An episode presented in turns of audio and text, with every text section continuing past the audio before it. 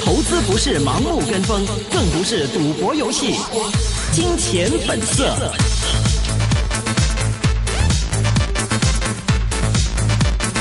好的，欢迎收听，今天是二零一六年九月五号星期一的《今天本色》。那么这是一个个人意见节目，嘉宾意见是仅供参考的。今天是由燕婷和我阿龙为各位主持节目。首先，请燕婷带我们回顾今天港股的收市表现。好，我们来看看美国上个礼拜五呢是公布这个非农就业数据啊，逊于预期，也降低了本月加息的机会。那欧美股市呢，期期有一个好的表现，憧憬加息的步伐减慢。港股今天早上也是跟随高开了三百零九点，报两万三千。五百九十七点，升幅最多是扩张到了四百二十一点，有高见两万三千六百八十八点，创下了约一年的新高。收市呢，则是最后涨了三百八十二点，或百分之一点六，收报两万三千六百四十九点，连升第三个交易日，累涨了六百七十二点，或百分之二点九。沪指方面呢，今天刚刚也说过，是上升了四点，报三千零七十二点。国指则是涨一百四十三点，或百分之一点五，报九千八百三十。点主板成交是七百六十九点二零亿元，较上日少近百分之五。当中像这个 U 盘的一个成交呢，近十五亿元，占到全日成交近百分之二。那北国加息预期的一个降温呢，或受到这个利好的，就是首先是新地了，大涨近百分之五，收报一十一百一十七块。长实方面以及恒地呢，也是上扬超过百分之二，收报五十六块以及四十六块五分。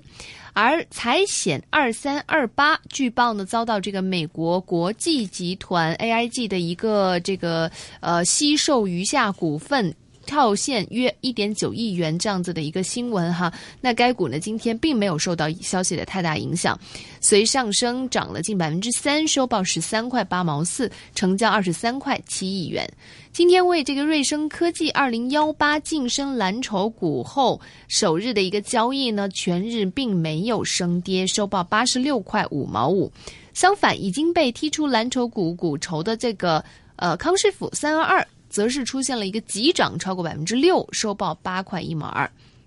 好，我们再来看看七零零这个腾讯哈，今天有急升超过百分之四，收报两百一十块两毛，盘中最高见两百一十块六，上市的一个新高。那单只股份的贡献恒指九十四点。汇控方面升了近百分之二，报五十九块九毛五，一度是高见六十块六毛，曾经是超过一年的一个高位。那中国移动的九四幺是上升了百分之一，报九十六块零五分。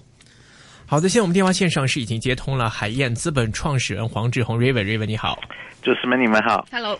呃，首先请问大势方面了，这个我们都要说上涨的一个就是趋势还蛮明显的。对，两万三千六了，现在呃，刚开始其实很多人都说两万三可能会这个掉头向下，包括说上周的期指结算日也可能会是一个转势的机会，但是结果都没有令到大势向下，反而今天又冲到两万三千六了。现在这个时间点，这个恒生的点数位，你的看法怎么样呢？啊，我觉得最近几天，其实我们看到的一个很明显的趋势是这个港股通，这个其实我们基金一直有关注的。我们我之前也一直有上节目的时候，也经常在讲，我们觉得这个其实是呃支持恒指的一个很大的一股力量。嗯，那我想跟各位听众分享的一个数字，可能大家会比较吃惊。其实上周已经连续三天净买入。就是买买再通过港股通买的减去卖的，啊，超过了四十亿人亿的港币每一天，啊，所以这个是一个其实非常大的一个数字。因为你看，其实七月份平均每天的净买入只有五亿左右，八月份。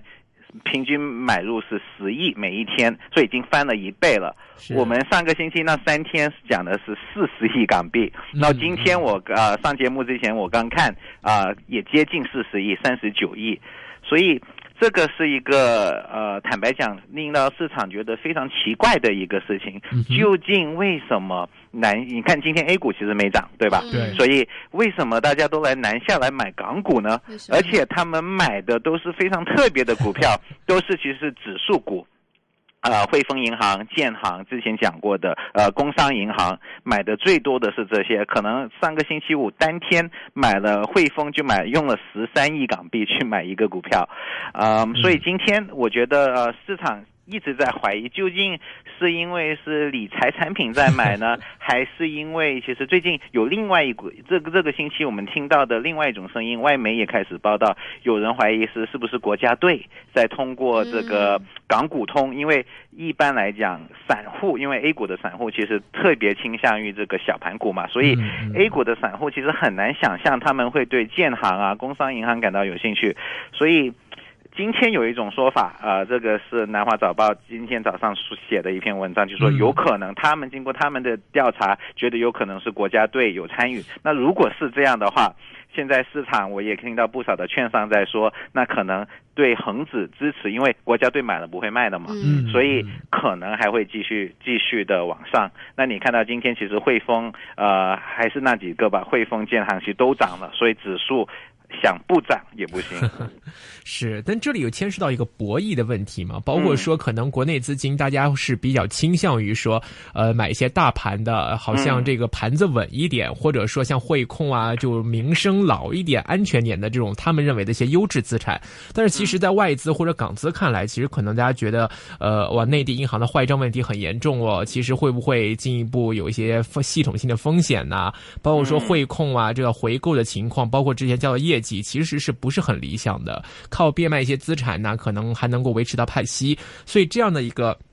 呃，内地资金对港股的这种资产的选择上，和外资或者港资的一些眼光有不同。您觉得这样发展下去，一个结果会是怎么样呢？呃，其实呃，主持人你讲的非常对，其实真的是风格是非常不一样的。因为外资呃，现在外外资其实还是港股的一个主流势力吧。那他们就觉得像您刚才讲的，呃，这个你看银行上半年的业绩也也不见得好，对吧？所以现在唯一能够就是对，而对于国内的投资者来说，他们觉得股息是高。那在全球低息的这个环境里面呢？可能就他们觉得股息高就可以，但其实对于专业投资者来讲，其实那个不是特别重要，因为你重要的是你的业绩、你的盈利要增长。如果不是你的，万一像像汇丰一样，对，其实它的之前的呃业绩也做得不好，特别是这个英国脱欧之后也跌了一波。那大家觉得可能，如果你的盈利往下。你不一定以后就能拍到股息，但好像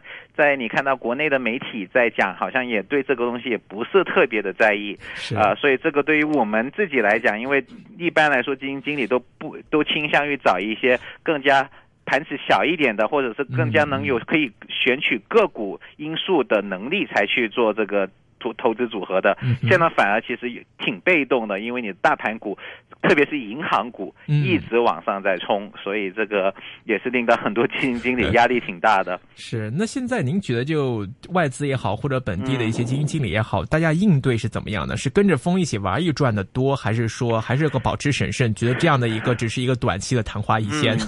我觉得呃有。这一次，呃，如果真的是国家队在买这个香港上市的中资银行，我觉得他们的时机挺好的，呃，因为没错没错，呃，美国起码还是挺稳的。那现在你看，美国标普指数啊，各大指数还是挺挺稳，而且是不停的在创新高，所以我觉得，在美联储决定说。今年可能有一次，或者是月底一次，或者是有可能两次加息之前，或者是上个星期，你看就业数呃那个数据比预期差，反而市场觉得是好事，因为证明不会加息了。所以，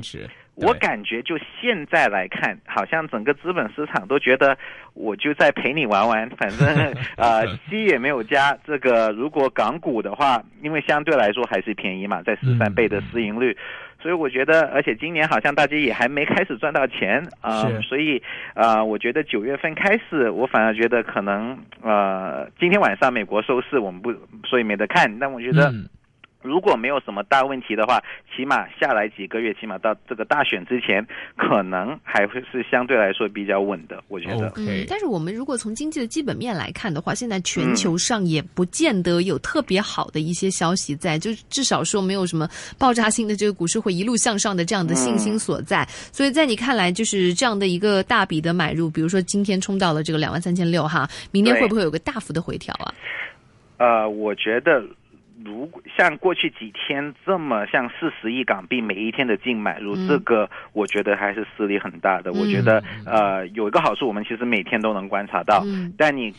之前就上一次每一天这么高呃量的买入，其实是二零幺五年，感觉好像已经是十年前，但其实就是一年半前的那个牛市。嗯当时其实有有几天，四月份的时候，二零一五年四月份的时候，港股也是冲了上去，那然后后后来是回来了。但这一次，我觉得咱们还要继续观察，究竟这个南下的资金是继续来呢，还是他因为他们已经赚了一笔钱了嘛，最最近，所以会不会他们也觉得放放慢了？我们觉得还是要继续观察。嗯。OK，所以您觉得这个中长期，您总体来说还是看好的吧？那么您觉得中长期利好的因素还有哪些呢？啊、我觉得最近还是呃，因为我们刚刚结束了上半年的业绩业绩这个报告，其实很多呃公司的这个消费股或者是一个转型的，就各种各样的消费股也好，房地产也好，汽车其实业绩都不错。嗯，所以其实我觉得，其实中国的经济没有可能外媒讲的那么差。是就从你你看上个星期啊、呃我我觉得这个也是一个大新闻，就上个星期澳门博彩嗯呃，涨了，其实非常的漂亮的一个一个百分之六、百分之七。原因呢，就是其实很简单，八月份的博彩收入从按同比来讲，是二零一四年五月份以来。第一次增长，所以增长的不多，只有百分之一点一，但已经可能大家有所不知，大家应该知道，但可能不知道具体数字，已经是连续二十六个月，呃，往下跌之后第一次往上涨。嗯所以这个一个是非常强大的一个信号，非常正面的一个信信号，就是起码现在呃咱们的呃同胞们好像经济没那么差，可能也。最近，而且八月份还有个台风哦，所以而且还少一个周末，比起去年的八月份，所以你把这些因素都都算在里面，你发现，哎，其实大家还是去澳门的，对吧？大家可能不来香港了，但是大家是去澳门的，啊、所以这个也是一个我们关注的，我们觉得这这这段期间还是利好因素挺多的。嗯，那么来详细说一说这个博彩行业啊。对，嗯我们看今天好像金沙跟这个银娱都有了不同程度的一个上涨哈，而且金沙还有这个新的一些呃，就是叫什么澳门巴黎人。在下个礼拜二会开始营业，就一百五十张新赌台。你看它这个，呃，赌业方面还在继续的扩张，跟以前这个转变策略的这个策略已经有所不同了。是，另外在股价上呢，我们也看到银娱和金沙也是从之前的这个高位，现在打的是非常低了，那么都是拦腰，还要再往下看一点。而且两只个股在股价的表现上也出现了分化，比如说之前可能是银娱的价格是贵过金沙的，现在金沙好像走在银娱前面了。呃，在这个股价，包括说结合到现在这个公司盈利的这个业绩方面，您觉得未来的话，在博彩股的选择或者发展上，您觉得会是一种怎样的态势？就现在建议会入手吗？这几只我觉得，因为还是刚刚转，我觉得这个就有点像最近呃各大券商其实分歧还是挺大的。嗯你看呃税银他们觉得，因为八月份其实是受了，其实刚才不是呃。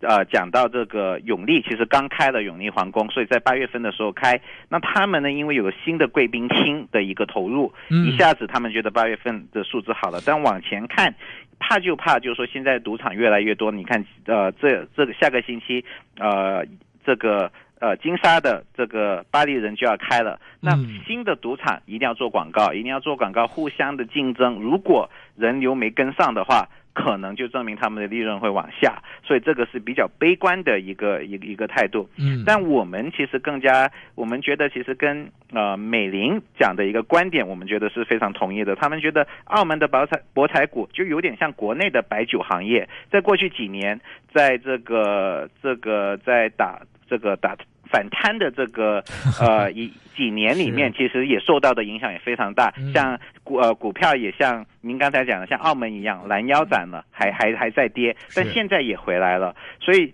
为什么会有这个转向？其实我们觉得更加值得大家注意的，不一定是以前，因为澳门的博彩是通过呃贵宾厅的一些 VIP 的一些收入，嗯但现在其实很多更加是中场，我们叫做 mass market 英语，呃，中文叫做中场博彩，其实是还是老百姓们或者是一些平价来消费对平价平价消费的。这个其实是有很很有刺激力的。然后你看，因为金沙自己啊、呃其实金沙跟这个银河为什么他们最近表现那么好？因为他们有足够的酒店的房间，嗯，保证了金金沙是全现在全澳门最多的，他们大概有呃，如果你把这个巴黎人算进去，他们可能有超过一万两千间的这个呃酒店房间，嗯。呃，银河有四千间。两，千间，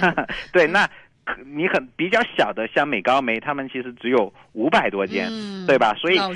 这个优势其实是非常非常明显。嗯那如果咱们往往前看，如果咱们觉得以后来澳门的人都不是说就是特别大的土豪，而且是只是一般的，比如说旅游小土豪旅游型的，那。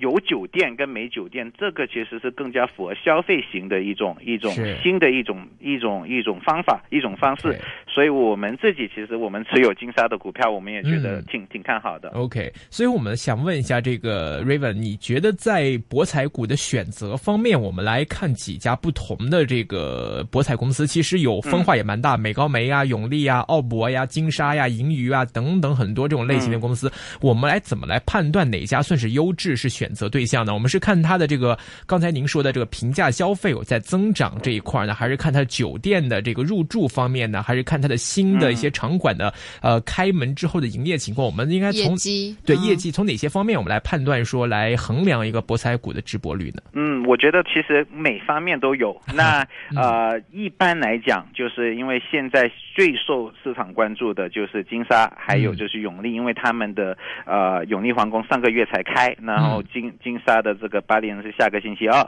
所以。大家会看这个一开始的这一个星期，现在我觉得好像每天都会收到关于永利的报告，因为大家就在看，哎，第一个星期怎么，第一个周末的人数怎么样，第二个周末的人数怎么样，所以现在因为资讯也很发达，大家会看，在下来的它的它的那个赌厅满还是不满。所以这个是短期内我觉得会影响这个股价呃往上往下的一个很直接的一个因素。那长期来讲，那还是要说这个公司的这个市场份额怎么样。嗯那像我们刚才讲的这种他们的这个市场的定位，比如说是是这个普遍消费者的，那这个可能在长期还会会越来越明显。那你像其实像有些呃，那还有就是他们在这个抠泰呃那一边的这个嗯。发展，像美高梅下来就到开完别的呃赌厅之后，就到美高梅的这个在抠泰的一个一个新的项目，嗯，那嗯。大家也会关注，那他究竟能不能拿到桌子因为现在这个政府好像也有点比较谨慎，不想一下子把那么多赌赌牌呃发给发给这些呃运营商。嗯，那现在就您的观察和您的掌握的数据来看，您觉得几家里面哪家现在是做最好的？还是金沙吗？啊、我们觉得是这样的，因为我们其实用呃，其实今天金沙涨的原因是因为新呃周末这个呃博监局出来说一百五十张呃新的博彩桌给金沙嘛，那其实这个数字你看其实是跟永利之前是一样的，大家都是一百五十张，那其实一百五十张是一个比较小的数目，嗯所以大家其实当这个消息永利的时候，他们一出，永利的股价是跌的。为什么？嗯因为大家觉得你开一个新的赌场，然后你没有赌桌怎么办？对不对？因为人有肯定了，你没办法去满足你的这个这个消费者。但金沙有一个好像我们我之前有讲，金沙城还有就是，其实金沙在威尼斯人也好，他们已经可以随便的从别的赌场去调桌桌子过来，所以大家觉得他能够虽然只有一百五十个新桌子。但是他们能从别的，就他们自己的这个赌场能够调桌子，那要要充个四五百桌子，这个是非常正常也非常容易做到的事情。所以我们觉得从这一点来讲，我们对下个星期的这个呃开张还是挺有信心的。而且下个星期呃，如果呃听众跟主持人们没事，下个星期 其实是刚好中 中秋的一个长假期。那哦，因为九月份在澳门来讲也是一个淡季，所以我觉得这个可能会有一点，可能会有一点亮点。就是我们看一下下个星期这个大家会不会跑到巴黎人那里？OK，下次聊的时候再请这个 Raven 来给我们更新下数据啊。嗯，好的，啊、好的。那到时这个在技术面上呢，你怎么看？因为这个像盈余啊，可能如果说它的盈利或者是数据没有问题的话，它在技术上其实跌的是比金沙要惨的。有没有嗯机会说可能会，如果说整个博彩业有复苏的话，它会有一个坠落后反弹也会更快的一种情况呢？嗯，其实从呃。我们相对对银河来讲，我们觉得比较谨慎一点，因为毕竟它的股息只有百分之一点四，就因为它还是因为刚刚花了很多的钱去盖新的可是呃新的赌场，呃金沙是百分之六，所以这个其实还是挺吸引挺挺吸引现在二零幺六年喜欢股息的 投资者们。对，所以我们觉得金沙还是会跑赢这个英英语的。OK，当中有没有什么风险呢？在整个博彩业？啊，我觉得。人民币贬值，这个还是比较，因为，呃，人民币贬值，因为澳门是澳币的嘛，所以这个如果人民币突然间贬值，会影响这个消费海外的购买能力。还有就是，如果现在越来越，我们讲的是越来越多的人是去旅游的，那其实上海迪士尼我们也要考虑到会不会影响到。啊，大家去澳门的这个这个抑郁会不会减少？没错，好的。小朋友去迪士尼，然后大人去澳门，是吗？好，非常感谢 Raymond 的分享，谢谢。好，谢谢，拜拜。